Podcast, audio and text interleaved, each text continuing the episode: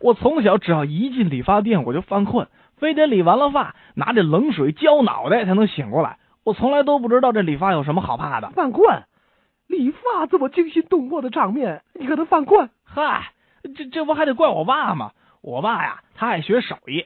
小时候我理个发什么的，他都一手包办了。要说他理的还不错，可就是动作太慢了。有多慢呢？呃，每回他都从星期天上午开始动手，呃，到傍晚天快黑的时候收工，一整天呐。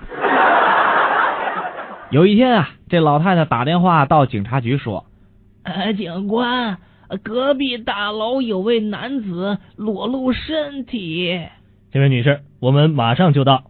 五分钟之后，警官到达现场，他就问了：“您说的那个男的在哪儿啊，女士？”“啊，呃，就在这里，警官。你看，他仍然我行我素，毫无羞耻的裸露着。”“哪儿呢，女士？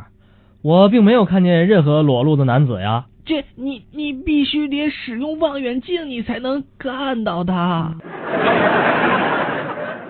咱们俩年龄上差的不多。”为什么每次出去见这小孩子，人家管我叫哥哥，管你叫伯伯呢？啊，是不是人品问题呢？